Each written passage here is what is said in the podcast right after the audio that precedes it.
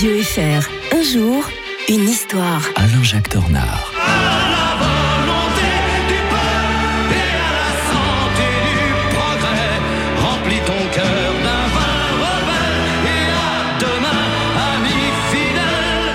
Musique, une fois n'est pas coutume pour euh, débuter cette chronique, hein, à la volonté euh, du peuple, euh, interprétation de Michel Sardou. Et elle vous tenait à cœur, hein, cette chanson, Alain-Jacques Tornard, pour évoquer la publication des Misérables de Victor Hugo. On remonte en 3 avril 1862. Bienvenue à vous, Alain-Jacques. hein. Euh, bonjour Mike. Bah oui, en plus ma fille avait joué, euh, elle jouait les- notamment les Thénardier dans cette comédie La musicale. gentille Camille qui joue la méchante Madame Thénardier. Non, mais franchement. Oui, mais comme je vous le disais hors antenne, Mike, euh, les méchants sont pas forcément toujours. euh, c'est des victimes d'abord. Ouais, de- et donc euh, les Thénardier, euh, je sais pas pourquoi, Ouais. mais euh, ils s'en sortent d'ailleurs. Hein, ils Ouais. partent aux, aux États-Unis à la, à la fin du, du roman. Mhm. Alors, d'ailleurs, le livre a terriblement évolué au fil du temps. C'est quelque chose qui se déroule sur une trentaine d'années. Je parle de l'écriture du, du Mhm. livre. Là, nous sommes le 3 avril 62. Et en effet, il publie cela. En parenthèse, c'est à l'époque un proscrit. hein. Il a dû quitter la France. Il s'est établi dans les îles anglo-normandes, Jersey, Guernesey. Et donc, c'est de son exil euh, qu'il, euh, qu'il publie tout cela. Euh, en se moquant de Napoléon III, qu'il surnomme Bindaguet, par Ouais, exemple. sont pas que des amis, Victor Hugo. hein. Ouais, Napoléon le Petit.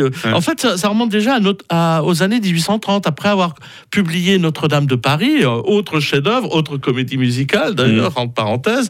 Eh bien, il se lance dans un ouvrage qui devrait, qui devait s'appeler Les Misères. Euh, on est en- déjà en 1828, hein, donc il- Mm. mais lui, il est père de France à l'époque. C'est un royaliste, euh, bon- catholique bon teint, euh, euh, quelque part aussi. Mais euh, à force d'accumuler de la documentation, il, fait, il s'est vraiment bien renseigné hein, pour faire ça sur la bataille de Waterloo. sur, il a été témoin aussi de, de choses, d'un vagabond qui avait été arrêté pour le vol d'un pain. Donc ça lui donne de- Mm. des tas de- des tas d'idées. En plus, il a été témoin de l'attaque des Tuileries en 1848.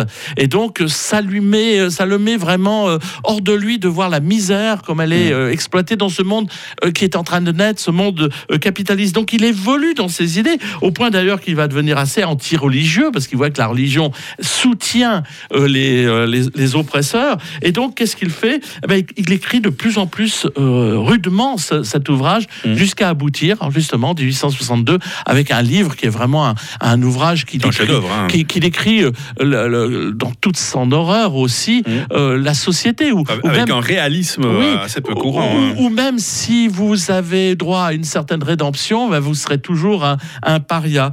Euh, et donc, euh, il s'inspire aussi d'ailleurs de Gavroche, mais c'est la révolution de 1830, la liberté guidant le peuple. hein, Mm. D'ailleurs, avec un, un- un Suisse qui est au bas, à droite, je dis toujours, quand, si vous regardez le tableau de Delacroix, vous pouvez voir Ah. un garde suisse en bas à droite. Et donc, c'est comme ça qu'on arrive à ce chef-d'œuvre qui va donner d'ailleurs un autre chef-d'œuvre, cette comédie musicale Mm. que nous avons extrait tout à l'heure et que je connaissais pas quand j'ai fait ma révolution pour les nuls, sinon je l'aurais introduit. Et vous, a- vous on évoquera la fondation de l'OTAN. Euh, bonne journée à l'historien et aux chanteurs aussi de Radio Fribourg. hein.